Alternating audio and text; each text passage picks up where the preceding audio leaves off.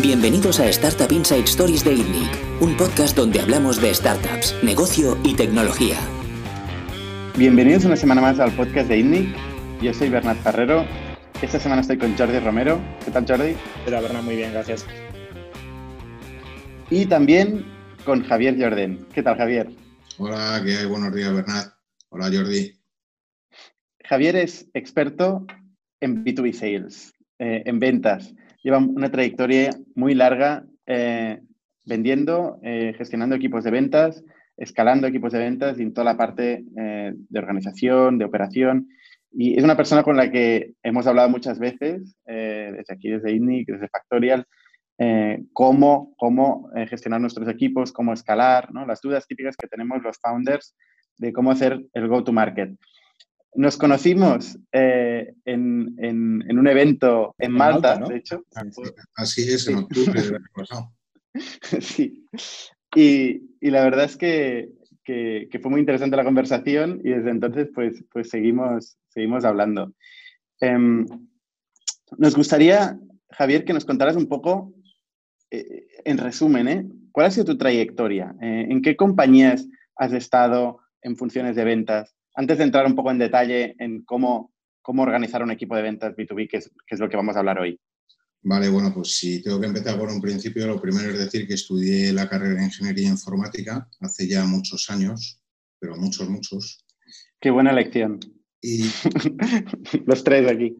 Y al principio pues estuve haciendo funciones técnicas, estuve haciendo temas de programación, análisis funcional cuando se hacía ese tipo de cosas antes. Eh, pero luego ya rápidamente me moví a la parte de negocio y me incliné por el sector de telecomunicaciones. Entonces mi carrera profesional comenzó trabajando en el sector de telecomunicaciones con fabricantes de equipos de telecomunicaciones para grandes compañías y grandes operadores.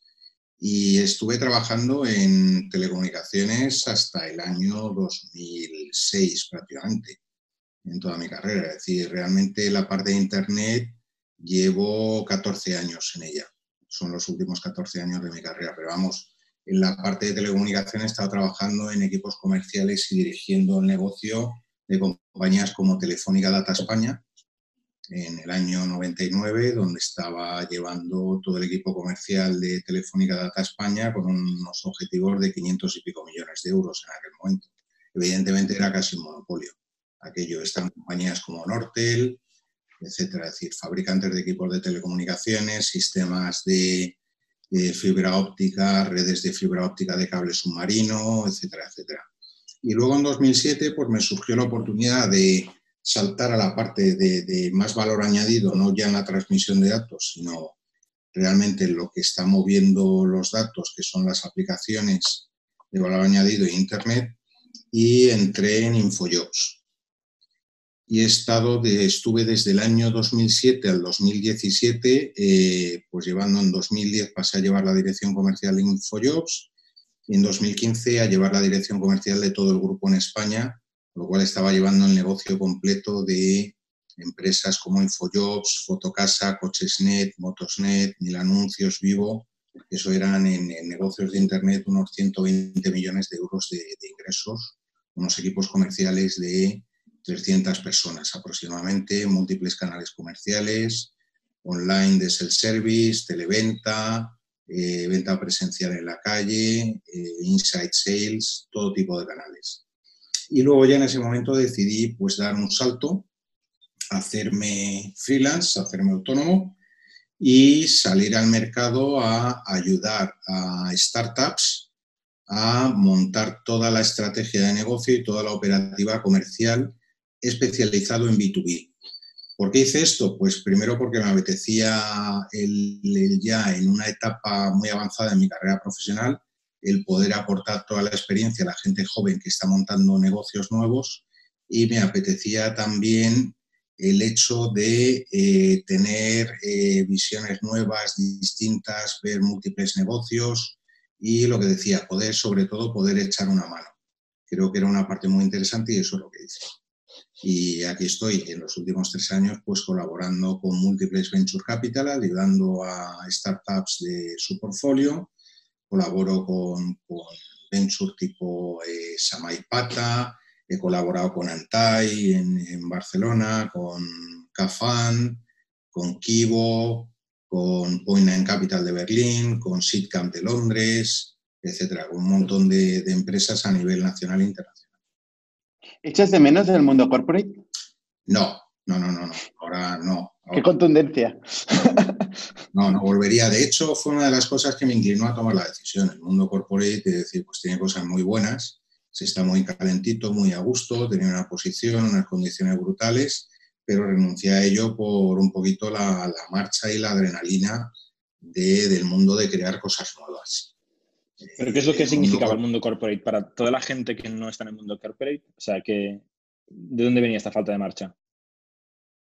A ver, la falta de marcha en un mundo corporate es, es muy difícil que se mueva rápido, las tomas de decisiones son complejas, son lentas, eh, suele haber política. Cuanto más alto estás en la organización y más responsabilidad tienes, suele haber componentes políticos. A mí lo que me prima trabajando con equipos eh, son las personas, para mí es lo fundamental y sinceramente llevo muy mal el tener que estar eh, diciendo cosas muy bonitas respecto a las personas, pero luego la actuación de la compañía que no se corresponda con esa filosofía que está en papel. Entonces, eh, para mí, para mí es eso. lo hacen empresas grandes y pequeñas también, ¿no? O sea, esto es un, tema de los principios o los valores de la compañía también. Correcto, no tiene, no tiene por qué ver con el tamaño, pero en compañías grandes pues se produce, se produce más veces. es más normal, empieza a haber más políticas, más complejo, las tomas de decisiones se complican mucho, es mucho más lento. Okay. Eh, Javier, eh, una de estas experiencias con startups eh, que tuviste fue casualmente una gente que conocemos y, y, que nos explicaron que, bueno, conseguiste ayudarles a crecer mucho, que es el caso de OnTrack, ¿no? OnTrack multiplicó por tres eh, sus ventas, ¿no? Eh, con, tu paso y con, tu ayuda, ¿no? Entonces, ¿nos puedes explicar un poco esta experiencia?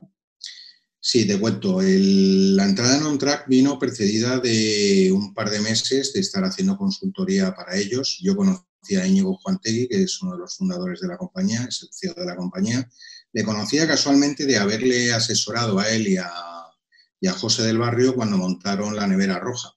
Yo estuve con ellos ayudándoles desde el principio hasta que hicieron el exit y vendieron la compañía en 2015. Y eh, bueno, pues a través de este conocimiento eh, ayudé a Íñigo a nivel de consultoría y llegó un momento donde, eh, bueno, pues ellos estaban con un problema de revenue prácticamente plano los últimos seis meses y, bueno, pues llegamos a un acuerdo y en vez de hacer consultoría lo que hice fue meterme dentro de la compañía como empleado por cuenta de terceros durante un periodo con un objetivo de, relanzar el crecimiento de la compañía y luego dar pase a una persona que se quedase allí. Y eso es lo que hicimos. Yo entré en la compañía en junio de 2018 y... Full time y en exclusiva, ¿eh? para entendernos. O sea, ese periodo fue em, dedicado. Sí, pues no tenía tiempo, vamos, o sea, hubiera tenido que trabajar de madrugada si hubiera estado trabajando para otros. O sea, fue full time como responsable de ventas. Estaba como Chief Sales Officer de la compañía, sí. Estaba en el nivel C de la compañía. De hecho, era el único nivel C de la compañía que no era un founder. El resto eran los cinco founders de, de OnTrack. Y eh, bueno, pues lo que hicimos fue, entré en junio y hasta septiembre del año pasado que, que salí, ya se quedó una persona que me sustituyó, que viene de la industria y es un pedazo de profesional buenísimo, está haciendo un trabajo excelente. Y bueno, pues contándote la experiencia allí era un reto de decir, bueno, ¿qué está pasando aquí? Al ser, lo primero que hay que tener en cuenta es que es un marketplace, no es un SaaS. Y aquí ya empiezan las diferencias. Los marketplaces son más complejos. De hecho, el marketplace de OnTrack para mí es el marketplace más complejo en el que he trabajado en mi vida. Mira que he trabajado en InfoYours, Fotocasa, Cochesnet. Lo primero que tienen estos es que no son transaccionales el marketplace de OnTrack es transaccional, es decir, OnTrack no te pone en contacto con un camionero para que te haga un porte. OnTrack te hace el porte y él se encarga de buscar el camionero, de pagarte y pone la cara respecto al servicio al que da. Pues cuando empiezas, lo, primero que decir es que yo no, no tenía ni idea de camiones, no, me había fijado en un camión en mi vida. Y pues empezar a aprender que, oye, pues hay, hay camiones muy distintos. Hay furgonetas, hay furgonetas carrozadas, hay rígidos, hay trailers y cada uno funciona de una forma distinta. A partir de cierto tamaño hay una regulación, con lo cual hay limitaciones. Y lo que hice fue los primeros mes y medio, diría, estuve sobre todo pegado a la parte de supply. Fíjate que yo tenía responsabilidad sobre la parte de demanda y lo que estuve haciendo es entender la parte de supply porque en todos los marketplaces el crecimiento viene eh, limitado por la parte de supply. Para, para, la gente que no conozca quizá mucho on track, supply son camioneros y demanda es gente que quiere mover cosas. Correcto. Correcto, así es. Disculpa para dejarlo claro. No, no, no. Tú has pasado mucho tiempo ahí dentro. Nosotros conocemos OnTrack, pero quizá hay gente que nos escucha que no sabe, no sabe de qué va el negocio. Correcto, sí. OnTrack es un marketplace que lo que hace es el, movimiento, el transporte de eh, producto paletizado en seco.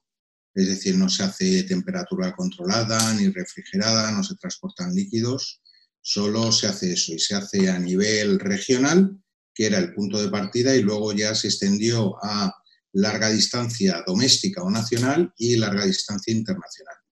Se operaba en aquel momento cuando yo entré en España, en la zona de Cataluña, la zona de Levante, la zona de Madrid. País Vasco se había intentado y ya se había cerrado y estaba abierto también la oficina de Londres. Y cuando yo salí de la compañía, eh, estaba operando, se cerró la zona de Levante se dejó abierta Cataluña, Madrid, Londres, eh, la zona de París y se estaba abriendo en septiembre del año pasado Ámsterdam. Eso es lo que quedó operando en ese momento. Entonces, esos son el tipo de servicios que, se dan ahí. Eh, ¿En qué se basa la propuesta de valor de, de OnTrack? Pues en una cosa muy sencilla, en mejorar la utilización de la capacidad existente de transporte. Eh, dicho de otra forma, reducir los kilómetros en vacío que eh, recorren todos los camiones cuando están haciendo transporte. En realidad, lo que dicen las estadísticas de mercado es que si nosotros cada vez que vemos un camión circulando por la carretera o por la calle, eh, uno de cada tres van vacíos. Y este era el gran desafío a través de tecnología, ser capaz de hacer esta optimización de la utilización con unas ventajas que es eh, mejora del precio hacia la parte de demanda, más ganancia hacia la parte de, oferta, es decir, hacia los camioneros, reducciones de emisiones, etcétera, etcétera. Y lo que os contaba es, eh, bueno, pues primero me dediqué a observar la parte de supply y una de las primeras cosas que me encontré es una falta de alineación de objetivos entre los distintos equipos de la compañía. Es decir, había sobre todo objetivos conflictivos si el equipo de ventas cumplía su objetivo, el equipo de operaciones sufría. Entonces eh, se había bajado a un nivel donde no había una unificación y lo primero que hicimos es tomar una decisión de alinear a toda la compañía bajo un objetivo único de volumen de cargas durante los seis primeros meses. Y eso fue lo que hizo eh, empujar a toda la compañía detrás como si fuera una, una flecha con una dirección con la potencia de toda la organización empujando detrás. Y eso ya genera una atracción brutal y eso fue un cambio fundamental. Eh, el, los equipos de operaciones sufriendo cuando hay ventas, eso es, pasa en todas las compañías. Si no hay ventas, los equipos de operaciones están muy tranquilos. Luego no hay compañía, pero, pero quiero decir que son, están, pasan en todas partes. Si, si superas las ventas, hay gente que celebra y hay gente que, que, está llorando. Claro, correcto, pero depende de cómo lo montes, puede funcionar o no funcionar. Es decir, si tú al equipo de operaciones le mides por nivel de calidad de servicio, pero es el que tiene el poder de bloquear una venta o no, o decir si la o no, si tú le metes operaciones que son un poquito más complejas y ellos ven que pueden sufrir y que a lo mejor pone a riesgo su variable, pues van a decir que no. Entonces, ¿qué ocurre? Que la empresa no crece. Claro. Al final lo que te dice es que no, los objetivos están desalineados, la compañía. Entonces, es una parte fundamental y eso se trabaja desde la dirección de la compañía, evidentemente. La otra parte que os iba a contar era, eh, bueno, me di cuenta de que los clientes eran todos iguales, la compañía. O sea, se trataba igual a uno que hacía una carga eventualmente que a uno que estaba haciendo 10 cargas al día. ¿Qué significa se trataba igual? ¿El producto, el account management, la atención al cliente? Prácticamente todo. ¿El proceso de venta? Eh, prácticamente todo era igual. Cuando yo llegué, el proceso de venta era un proceso de venta de inside sales que eh, eventualmente no tiene por qué funcionar para todos los targets de mercado. Es decir, puede funcionar para un segmento medio de mercado, pero el problema que tienes en este tipo de negocios es que tienes un margen bruto muy recortado. Si tú trabajas con empresas que tienen un volumen medio o pequeño, con un margen bruto corto, eh, no te salen los unit economics para pagar a todo el equipo que tienes detrás, tanto de ventas como de operaciones. Entonces tienes que ir a buscar mayor volumen, mayor escalabilidad y luego eficientar y automatizar procesos para servir a esos clientes medios. Pero hay que verlo de forma segmentada y separada. Entonces lo primero que hicimos es hacer un análisis de datos y establecer unas curvas que nos dieron pistas de eh, al final qué segmentos necesitamos. Eh, imagínate lo que salió. El 20% de los clientes hacían el 80% de las cargas. un pareto. ¿Qué curvas, ¿Qué curvas son esas, Javier, para ignorantes como yo? Bueno, una curva donde te dice cada cliente el volumen de cargas que hacen y tú lo ordenas de mayor a menor, es una serie de datos y entonces empiezas a ver puntos de corte para poder agrupar y agrupar comportamientos. O sea, en un eje tienes eh, cada cliente y en el otro el número de transportes que hacen el número de cargas al mes que hace, por ejemplo, para si quieres eh, verlo en una periodicidad. Para saber cómo está distribuida tu cartera de clientes entre muy intensos y poco intensos. Correcto. Fíjate que hablo de número de cargas, que no estoy hablando ni siquiera de facturación para no correlacionar o no meter la variable precio que, en un momento u otro podría llegar a influir. Simplemente la carga de trabajo, la carga de atención que necesita el cliente, tanto de ventas como desde la parte de operaciones. Entonces, eh, eso es lo que se hizo y se, trabajó con el equipo de Business Intelligence, que fue el equipo que nos hizo la sugerencia de qué cortes había que dar y qué ABC de clientes. Era una segmentación muy básica. Pero esto que hacía, pues que empezar a meter esa segmentación en la mentalidad de la compañía hacía que el servicio se debería de tratar a la gente de forma distinta. Es decir, no puedes tener la misma urgencia en cogerle el teléfono a un camionero que te ha hecho una carga en los últimos tres meses que a uno que está prácticamente trabajando de forma dedicada contigo. Una pregunta, Javier. Em, la, segmentación la, eh, la, hicisteis analizando el pasado, ¿no? Sí. Em, me, pregunto cuántos, cuántos segmentos eh, definisteis y qué criterio de segmentación teníais, no tanto para el cliente del pasado que podéis ver todas sus transacciones, sino de cara al cliente del futuro que todavía no os ha comprado. ¿Cuál es el criterio que, utilizáis para segmentar un cliente u otro? Volumen de cargas mensuales. Era, era ¿Cómo lo sabéis si es, nuevo, si es un nuevo cliente? Eh, hablando con el cliente cuando estás haciendo la prospección y de hecho cuando está el SDR haciendo la prospección, eh, una de las partes fundamentales es evaluar el potencial de negocio y de cargas que tiene ese cliente porque dependiendo de ese potencial le aplicas un canal u otro. Es decir, si es de altísimo potencial, le puedes meter un Key Account Manager, un vendedor senior. Si es un potencial medio, puedes meter una persona de Inside Sales. Y si es un potencial bajo, eh, que vaya a la web y que se sirva el mismo. Pues había tres segmentos Definisteis tres segmentos en este caso. Eh, tres canales comerciales en este caso, yo diría. Más que definimos tres segmentos, un ABC de segmentos. Vale. Y, canales comerciales dependiendo. Uno para cada segmento. Dependiendo del tratamiento, sí. El más óptimo en cada caso, teniendo en cuenta que eso debería reflejarse en unos unit economics saneados en el mercado. Y todo esto, claro, lógicamente multiplicado por geografías. Vale. Entonces, hemos hablado del el, primer caso fue ver la, estructura de objetivos de la, compañía desde, desde, dirección y alinear toda la, toda la compañía eh, en los mismos objetivos. El segundo fue segmentar a los clientes y establecer eh, recursos necesarios en cada cliente en base al segmento y asegurando la rentabilidad del go-to-market por segmento. ¿Qué más? Pues eh, lo siguiente es ya montar los equipos en la parte comercial para poder hacer el fulfillment de ese tipo de tratamiento. Es decir, la parte online, evidentemente no tienes que hacer nada, pero la parte de Key Account y de Insights sí. La parte online es el service, perdona Javier. Sí. Vale. O sea, ahí ventas no se mete, eso es producto.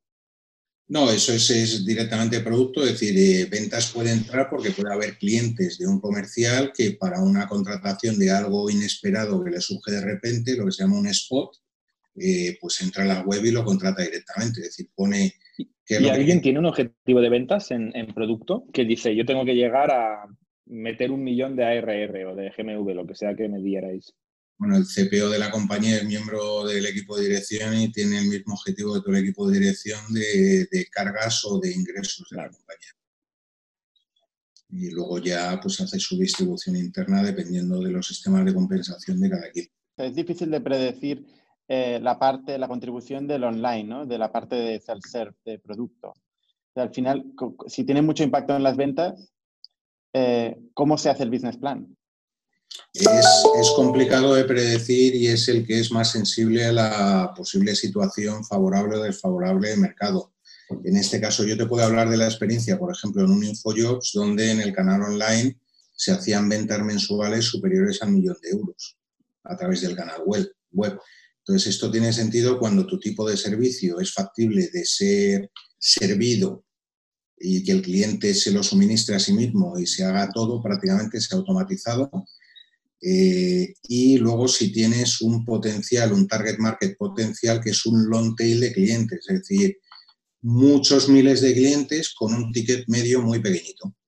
Es el negocio B2C. El, problema, el problema, claro que se puede predecir eh, los negocios B2C o los negocios de, small business que tienen self-serve online. El problema es cuando tienes una compañía que está basada en un inside sales, en, un crecimiento por ventas, y, eso tiene un split del 90%, 80%, y luego tienes un 20% que es self-serve. O sea, al final, tú controlas el crecimiento con una palanca u, otra, ¿no? Si estás centrado en, crecer con vendedores, eres un tipo de compañía. Si estás centrado en crecer con producto y marketing, eres otro tipo de compañía. Y vivir, convivir los dos es muy difícil, sobre todo en startups. o al menos es, es, mi experiencia. A ver, mi experiencia es que se puede hacer convivir, pero depende del tamaño de compañía. Como estamos hablando de startups y fundamentalmente en early stage o una serie A, eh, aquí, evidentemente, yo nunca recomendaría eh, ir a pegar un tiro al, long tail de mercado con un service de arranque, porque eso necesita una escalabilidad brutal en volumen para que te salgan los unit economics de la compañía. Entonces, salvo que lo tengas muy claro y que tu negocio, como lo has definido, sea muy parecido a un B2C, yo no lo recomendaría. Normalmente los dos segmentos que se suelen trabajar son los de los grandes clientes y la capa media el ideal en cuanto a unit económico, el, perfecto, es la capa media de mercado. ¿Por qué? Porque tienes mucho volumen de clientes, un ticket medio que puede ser más o menos razonable y un coste de ventas eh, a nivel organizativo y a nivel económico muy razonable. ¿Por qué? Porque lo sueles trabajar con lo que se llama inside sales, es decir, comerciales que tienen un coste relativamente razonable, que tienen un buen expertise, pero que no salen a la calle a vender y que no te obligan, según vas haciendo expansión geográfica de tu negocio, no te obligan a hacer un despliegue local de recursos, que eso empieza a complicar muchísimo la organización. Pues para mí esa es la situación ideal.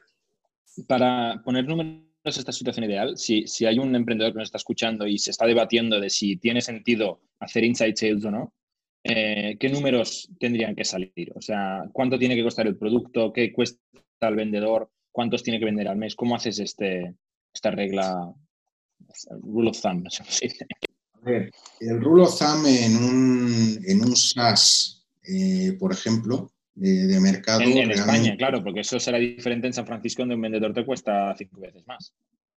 Correcto, pero al final va relacionado, va indexado. Entonces la regla o lo que voy a dar es que como un estándar normal de mercado en un SaaS que esté funcionando, eh, eh, diría que un comercial, sea inside o sea de calle, tiene que traer en negocio cinco veces su coste fijo más variable más el coste de empresa.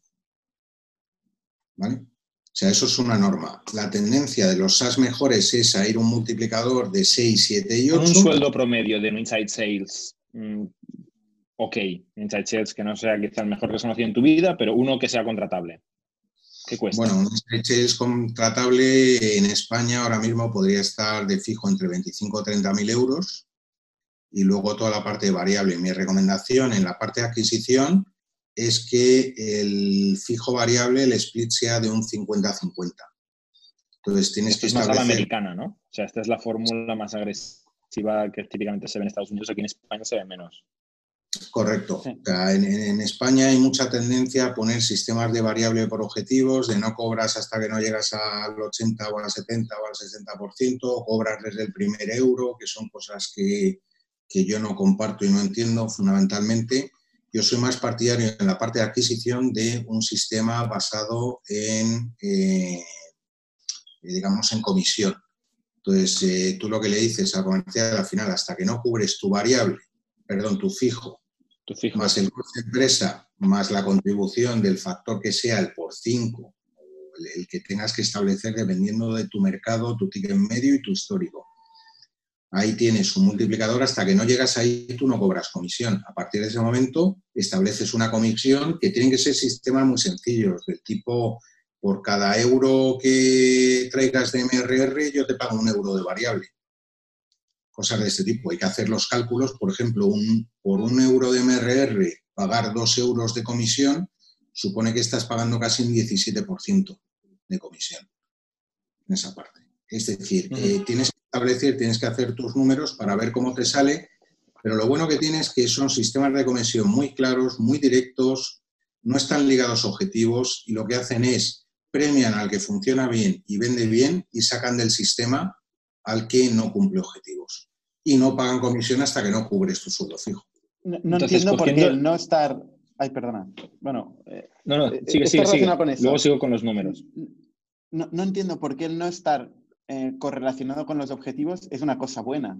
Porque si no, al final, si la gente cobra por comisión, el problema de los sistemas por comisión y no los sistemas por objetivos es que la gente hace sus números y si sus números les salen bien, tus números les da igual digamos, ¿no? Tú, tú como manager mm, tienes un objetivo de ventas eh, y tú quieres asegurarte que todo el mundo tiene este objetivo de ventas, que está bien repartido en el equipo. Pues si la gente cobra por comisión, em, no tienen por qué llegarte al objetivo. ¿O no es tu experiencia?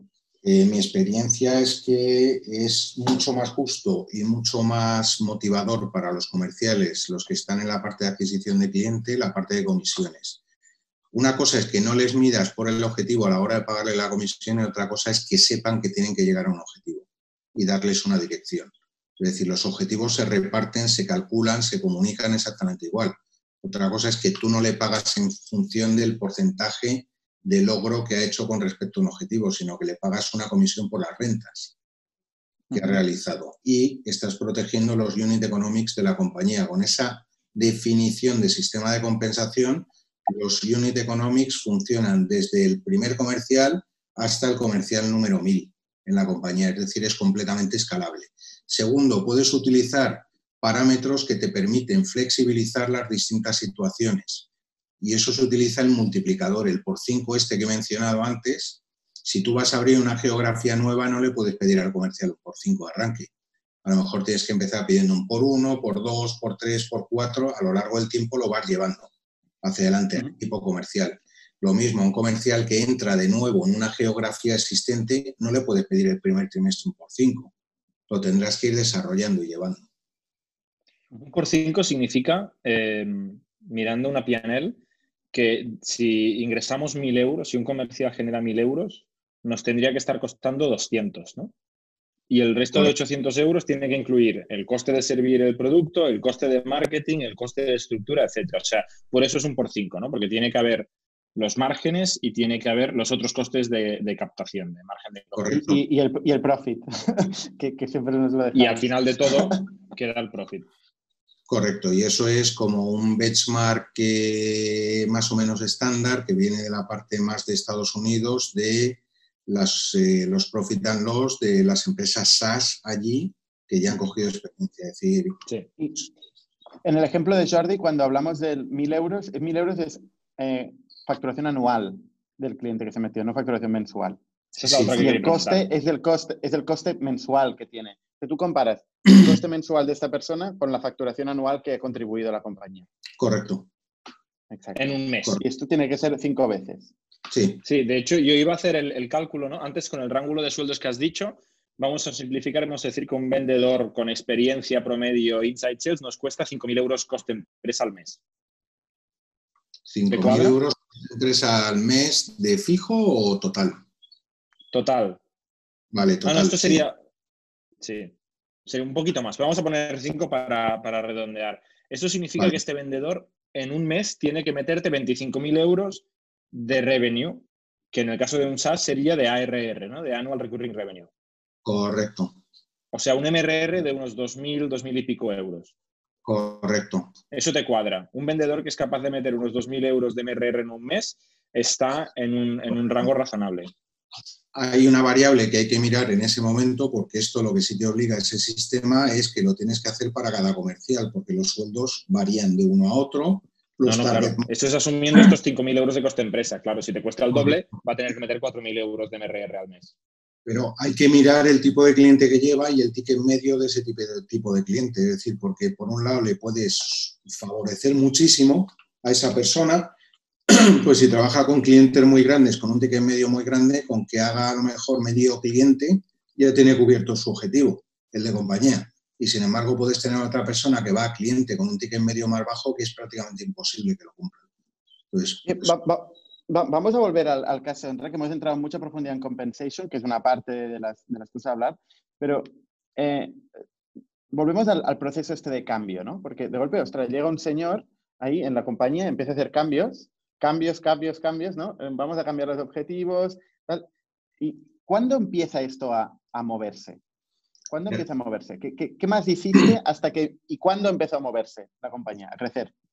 A ver, yo lo que hice fue montar un storytelling para toda la compañía hasta final de año, desde cuando yo entré, que es cuando empezamos a meter este cambio de alinear objetivos y el objetivo que se había comunicado del volumen de cargas de compañía lo que hice es montar una historia con una analogía de subir el Everest, toda la compañía, con etapas, campo base 1, campo base 2. Entonces, toda la compañía estaba completamente metida en una historia de tenemos que llegar aquí, y yo empezaba a hacer analogías de pues, tormentas con situaciones de mercado, falta de supply con falta de oxígeno, este tipo de... Hay, hay, muchas tormentas y falta de oxígeno en las startups. Entonces, es bastante habitual. Esto es lo que se hizo y fue una evolución, se empezó ya no tan en septiembre, octubre, y justo hay un pico de transporte que se produce en el mercado que es en final de noviembre, que es ya en la zona cuando está ese Black Friday y el principio de las Navidades, y ahí es cuando se produce el pico. Y ahí es donde notamos ya el disparo tremendo. Ahí es donde empiezas a sufrir, empiezas a ver que lo que estás haciendo está funcionando, pero ves que los equipos empiezan a sufrir en la parte de supply, es decir, que te faltan camiones para toda la demanda que te entra, porque ya se activó el mercado. Por otro lado, al segmentar los clientes se dedica mucha menos atención al cliente que tiene muy poco potencial y tienes un volcado de clientes, porque lo que hicimos además fue fichar gente del mercado de transporte, gente que tenía conocimiento tanto de clientes como de que se vende de la casuística de las operativas dentro de los clientes. Y con esto nos permitió empezar a entrar en el top 10 a nivel mundial. Es decir, yo creo que cuando yo me fui de allí teníamos una penetración, creo que era del 80% en el top 10 mundial, que eran los grandísimos clientes, que normalmente suelen ser las empresas que trabajan en el sector, es decir, los third party logistics, etcétera, que utilizan transporte y la parte de transporte hay una parte que subcontratan. Si no tienen ellos flota propia. Cuando dices penetración, dices tener el logo, ¿no? Haberle vendido el logo, pero entiendo que, con una participación muy, muy pequeña en, su gasto logístico, ¿no? Si no, sería una billion dollar company. Hombre, ya, es una participación pequeña en su gasto logístico, evidentemente, pero es una facturación hiper gordísima para un track en ese momento. O sea, es estratosférico el volumen de facturación. Te estoy hablando de clientes que son un Kunenagel, un DB Schenker, un DHL, es decir, te he nombrado los top 3 del mercado. ¿Y la, organización cómo evolucionó? ¿Cómo cambió? ¿Fichaste personas nuevas? ¿Especializaste roles que había ahí que estaban haciendo de todo? Sí, sí, eh, fiché desde gente de Sales Operations que no existía, fiché normalmente SDRs, una persona que llevaba los SDRs, eh, había un manager que ese sí, sí, estaba allí, que fue el que llevaba los, los hunters, los account executives de la compañía y se fichó gente, sobre todo, se fichó gente con mucho expertise de, de mercado, pero también con el espíritu de startup y con la flexibilidad que se necesita tener una startup. Y la verdad es que eso... ¿Qué es el Operations, Javier? ¿Qué hace una persona de Sales Operations? Una persona de Sales Operations para mí es la responsable de el mantenimiento y la operación de todas las herramientas informáticas que dan soporte al equipo comercial barra marketing, pero fundamentalmente su valor añadido más primordial es producir el análisis de datos de todos los flujos de ventas, de todos los funnels, para poder facilitar a la dirección comercial y a los equipos comerciales la toma de decisiones respecto a los clientes y la estrategia de mercado. ¿Cuáles son los datos principales que te, da un, Sales Operations? ¿Qué, esperas de, los tres KPIs o cuatro KPIs principales que te tiene que dar? Pues fundamentalmente los datos tienen que venir segmentados por segmento de cliente. O sea, eso es básico. No se, se tiene que dejar de ver a los clientes como un todo y el revenue como un todo. Hay que empezar a ver las cosas partidas porque es muy malo tomar decisiones eh, que pueden venir provocadas por una situación en un segmento pero que afectan a todo el portfolio de clientes de una compañía. Entonces, primero la segmentación. Segundo, tienes que tener muy claro el funnel. El funnel en todas tus etapas, desde el top of the funnel hasta la conversión. Y para mí hay dos cosas fundamentales cuando se ven funnel de ventas. La gente suele prestar atención al ciclo que va desde que entra un prospect por arriba del funnel hasta que acaba cerrado ganado, cerrado perdido. Es una oportunidad. Y eso está muy bien, es importante porque nos da las conversiones de lo que vivimos.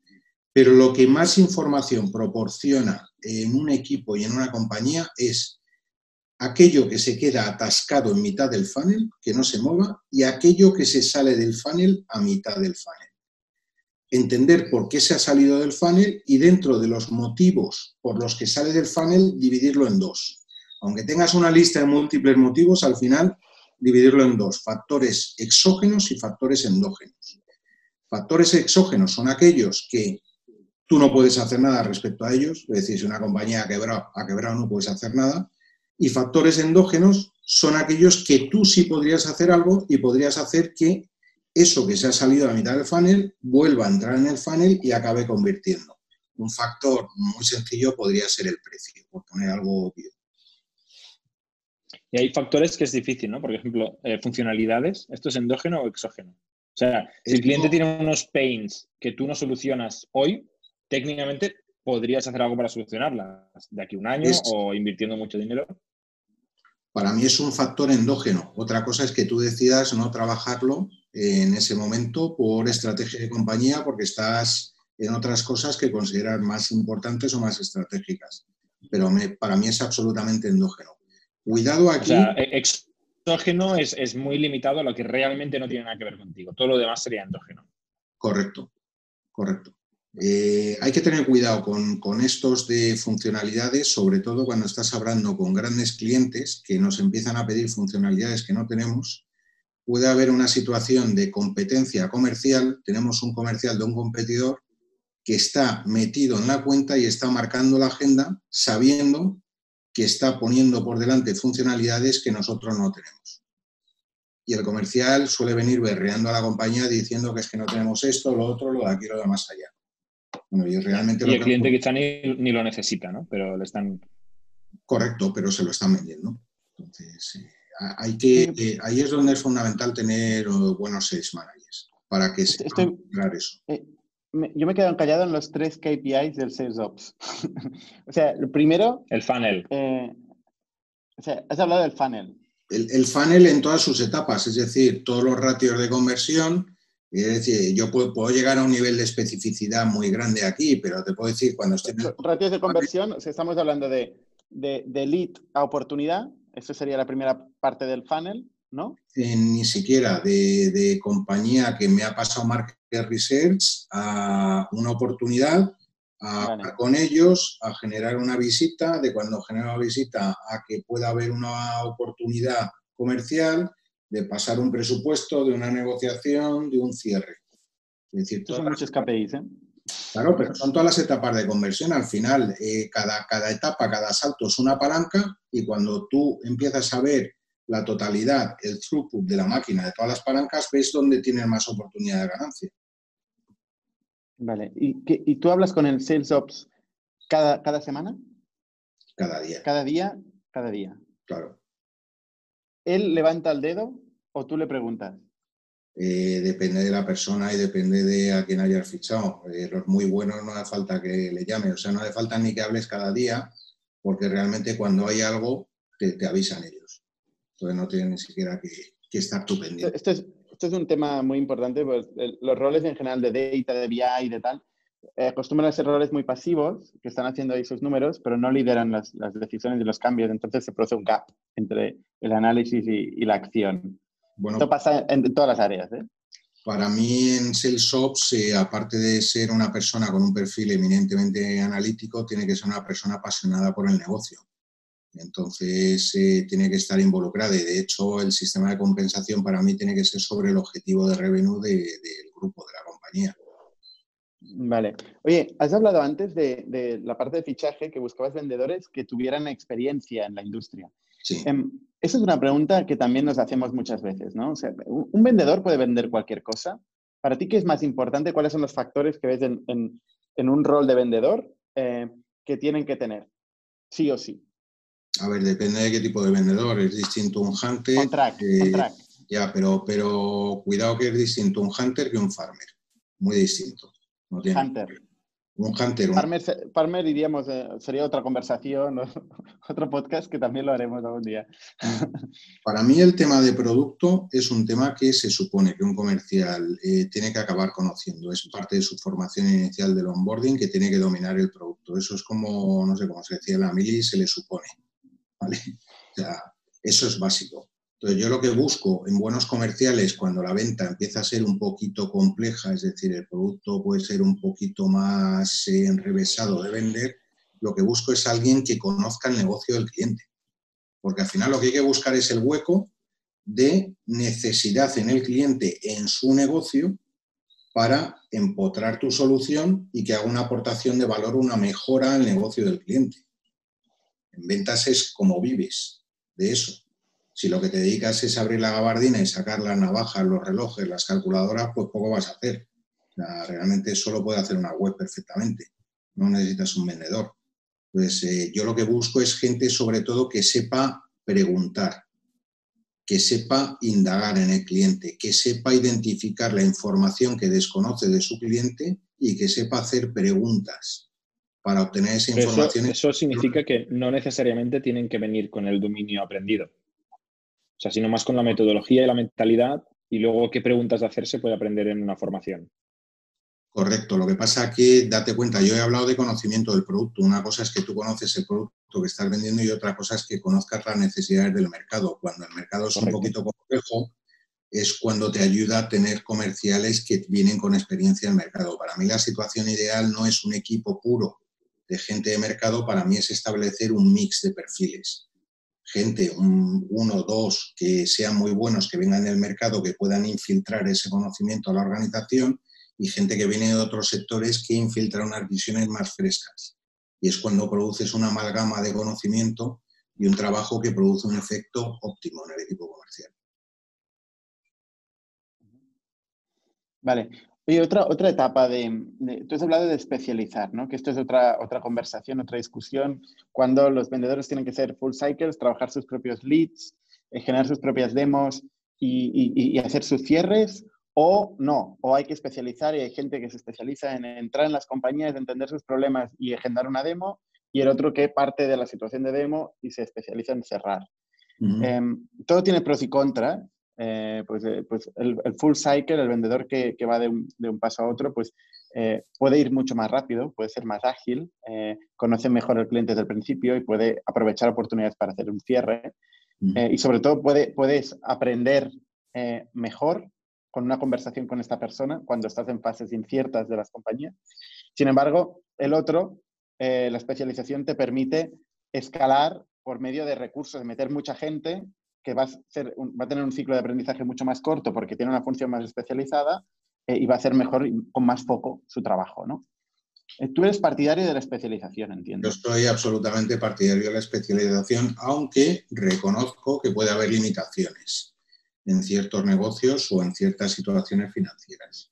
Por ejemplo, en un arranque, pues a lo mejor por limitación prefieres entrar eh, con un comercial full cycle al principio con dos y no contratar SDRs. Eh, a mí no me parece mal, me parece una buena solución siempre y cuando se documente lo que se haga. Es decir, para mí lo fundamental es ir aprendiendo. Si no se aprende, lo único que se hace es trabajar, trabajar y trabajar. No se produce iteración, no hay mejora continua en el negocio, con lo cual no hay avance. La, etapa de, cualificación y lo que haría el SDR, ¿utilizas alguna metodología en particular para indagar el problema de un cliente? Bueno, básicamente eso se empieza, la base es la escritura que puede hacer el, founder de la compañía o los founders de la compañía que han estado ahí fuera vendiendo y que tú empiezas a preguntarle, bueno, ¿y qué le preguntas al cliente para saber si es un cliente potencial o no, si hay un fit o no? ¿Qué es, que, ¿Cuáles son los factores fundamentales que tú has identificado? Es decir, cuando, cuando ya llegamos la gente de ventas un poquito más especializada a ayudaros a compañías como vosotros, eh, normalmente no sabemos de vuestro negocio. Vosotros sí sabéis un montón porque ya lleváis tiempo hablando con clientes. Entonces, nuestra labor es hacer la pregunta correcta para ayudaros a sacar esa información y reflejarla. Y normalmente yo mi experiencia es cuando te haces esas preguntas, las respuestas salen muy claras. Luego se puede ir perfeccionando, pero hay unas, respuestas, unas preguntas de cualificación que salen clarísimas. Si yo pregunto esto y me responde esto, el cliente encaja perfectamente y ya puedo hacer un pitch para venderle una reunión, o si me responde otra cosa, este cliente no me vale, no, me interesa.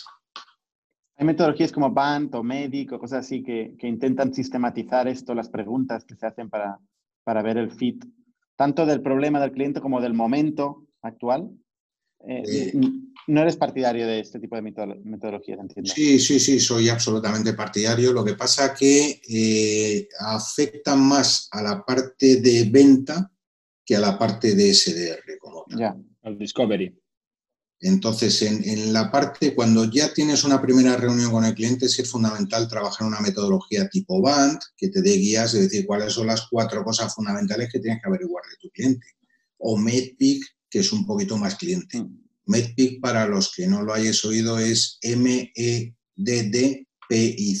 Es una metodología de ventas, la podéis buscar en Google y lo que te hace es, pues, orientarte a buscar respuestas para cuatro preguntas. Eh, ¿Cuáles son las métricas que definen el negocio? ¿Quién es el que tiene el valle del decisor? ¿El proceso de decisión? Etcétera, etcétera. Pasa a veces que eh, el hecho de tener dos áreas distintas eh, hace que, pues igual consiguen el objetivo los SDRs, consiguen un pipeline de demos, están muy contentos y tal, pero luego estas demos eh, pues no son de calidad, el problema no es exactamente cómo lo ha identificado, eh, yo hay no-shows a las demos, ¿no? Ese tipo de cosas que también se produce este roce entre, entre CDRs y account executives. ¿Cómo evitas eso si es que lo has vivido?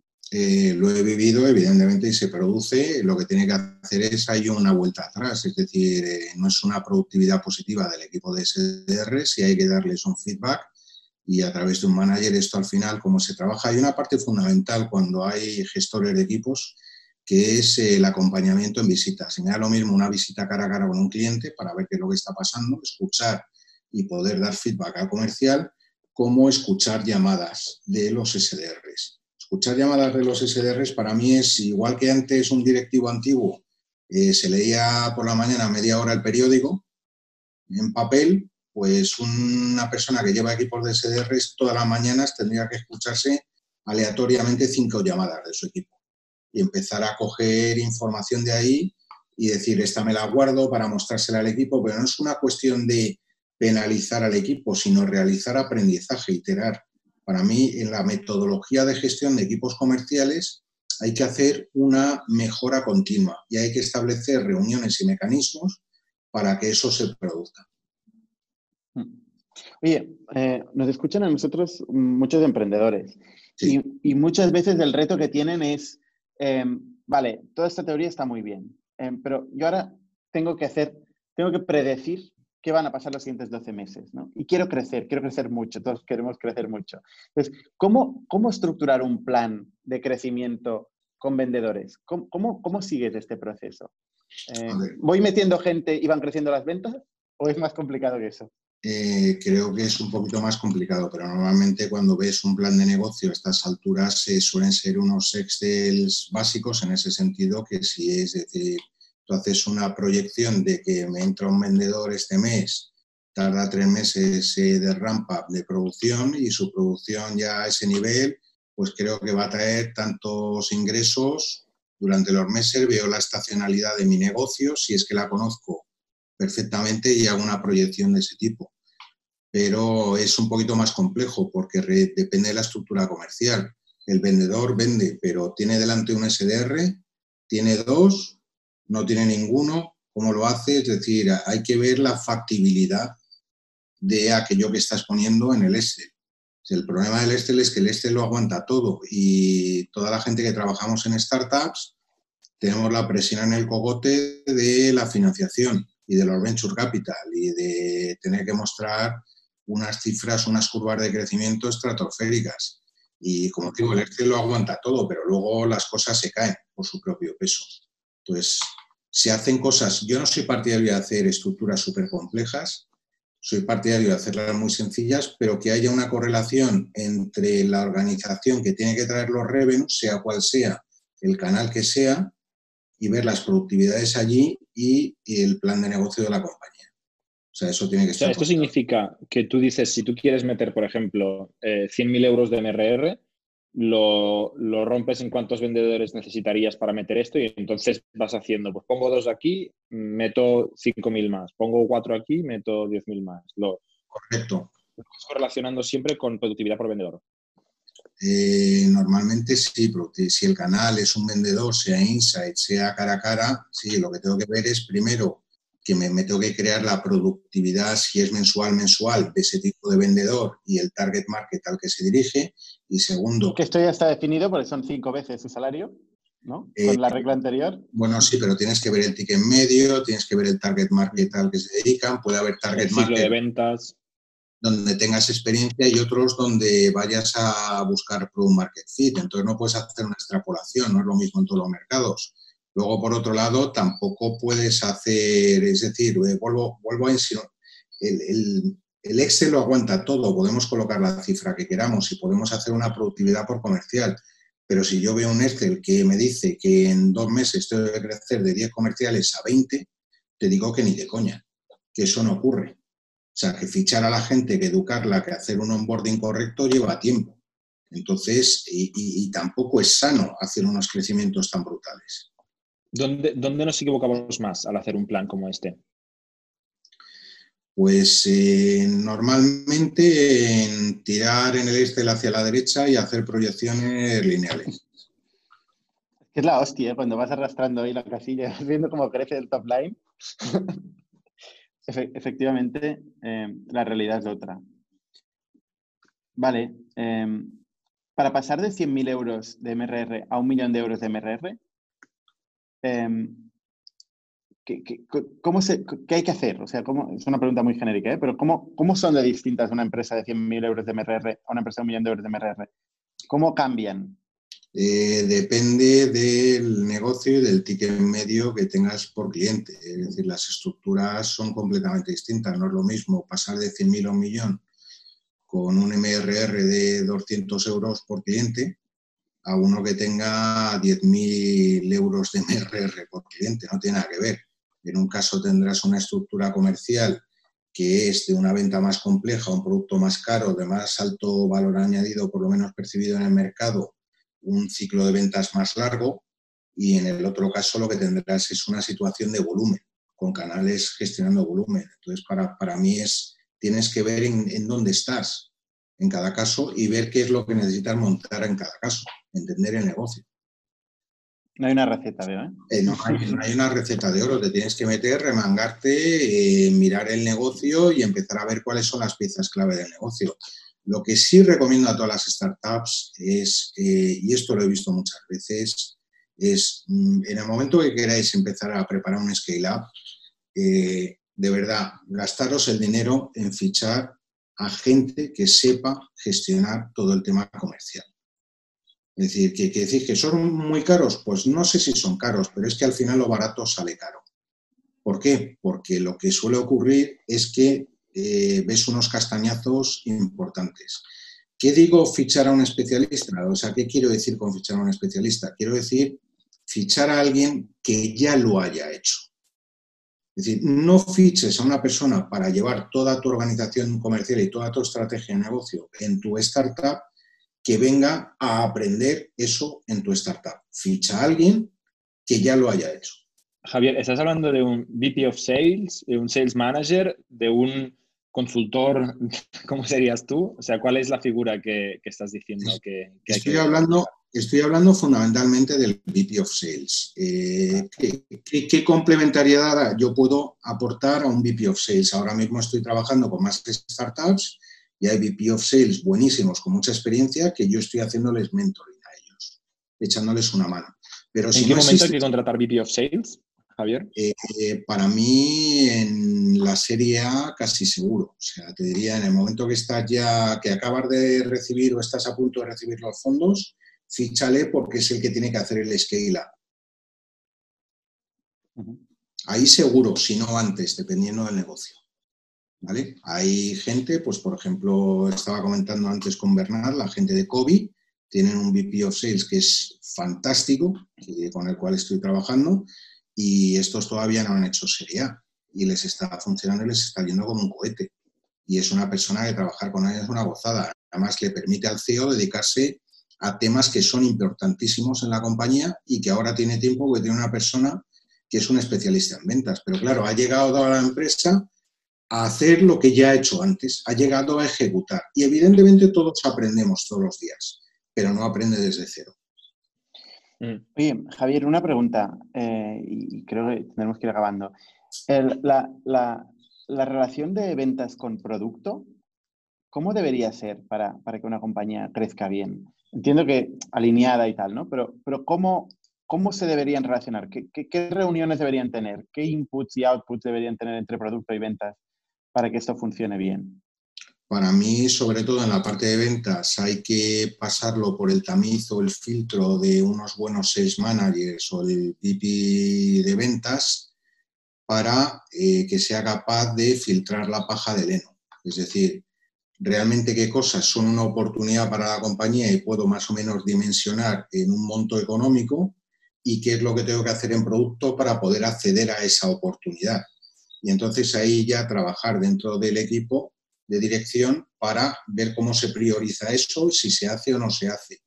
Es decir, tiene que haber un feedback estructurado y claro por parte de ventas a producto.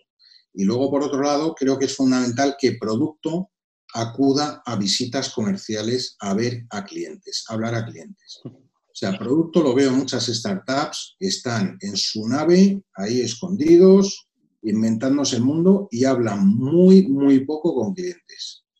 Y esa parte es fundamental. Mira, yo una de las empresas que más flipé eh, cuando vi cómo estaba montada fue Mil Anuncios, cuando lo compró el grupo Sipstead, que era donde yo trabajaba yo vi aquello y dije, joder, tiene que ser, mira que el interfaz no puede ser más horrible, mi anuncio no puede ser más, más feo, coño, pero tiene el tráfico que tiene porque funciona. Aquello funciona y daba servicio a la gente y da servicio a la gente. Y cuando lo vi dije, ¿cuántos empleados hay aquí? Ocho. Y estaban todos en una mesa alargada y los que estaban con emails, con feedback de clientes, estaban al lado de los desarrolladores y los desarrolladores estaban desarrollando en caliente cosas, arreglos para lo que estaban pidiendo los clientes. Entonces, claro, la velocidad de evolución del producto y el estar tan pegado a los usuarios hacía que el producto fuera como si estuviera diseñado por los usuarios. Y entonces eso hacía que, que fuera un multiplicador. Y creo que eso hay muchas veces, y sobre todo en B2B, que en los equipos de producto nos falta. ¿Y, los vendedores que, em, que venden roadmap, qué les dices? ¿Venden futuro, digamos? Pues que están em. un poquito muertos. Porque el futuro lo veo complicado facturar. No, pero dicen, o sea, vamos a tener no sé qué, ¿no? O sea, que en vez de, de vender lo que ya está en producción y están, se está utilizando, se están yendo a producto y están diciendo, oye, ¿qué vamos a sacar? Tal, vamos a sacar esto, esto, esto, ¿no?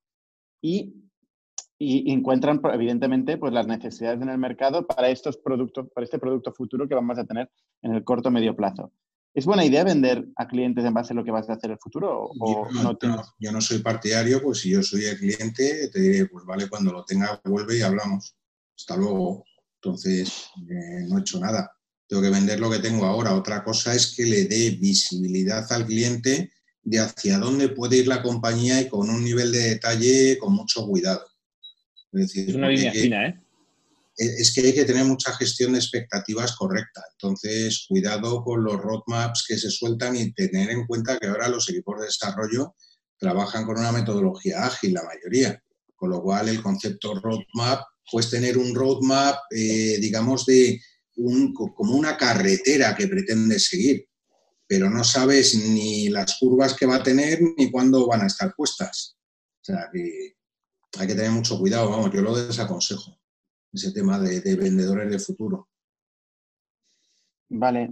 Oye, nos hemos dejado mil temas en el tintero, podríamos hablar infinito de, ventas eh, y es súper interesante hablar contigo con tu experiencia que tienes en varias empresas y en muchos equipos, ¿no? ¿Vas a seguir haciendo consultoría o vas a, o vas a volver a ocupar un rol en una compañía en el futuro? ¿Lo tienes decidido?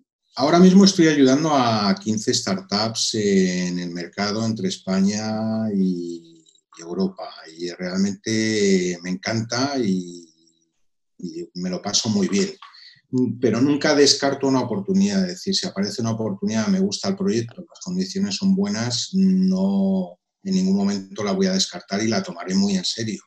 Es decir, son temas que también me gustan y me gusta bajar a la operativa del día a día. O sea que. Bien, pues oye, pondremos, pondremos tu link eh, en las notas del podcast. Muchísimas gracias, Javier. Gracias a vosotros, eh, Bernat y Jordi. Gracias, Jordi, también. Y nos vemos la semana que viene. Somos un ecosistema de startups tech de Barcelona, creadores de Camalún, Kipu y Factorial, entre otras. Ofrecemos más de 5.000 metros cuadrados de coworking a startups y organizamos eventos diarios para discutir negocio y tecnología hasta la saciedad. Desde ITNIC Fund invertimos en equipos con capacidad de construir grandes productos y negocios. ¡Te esperamos!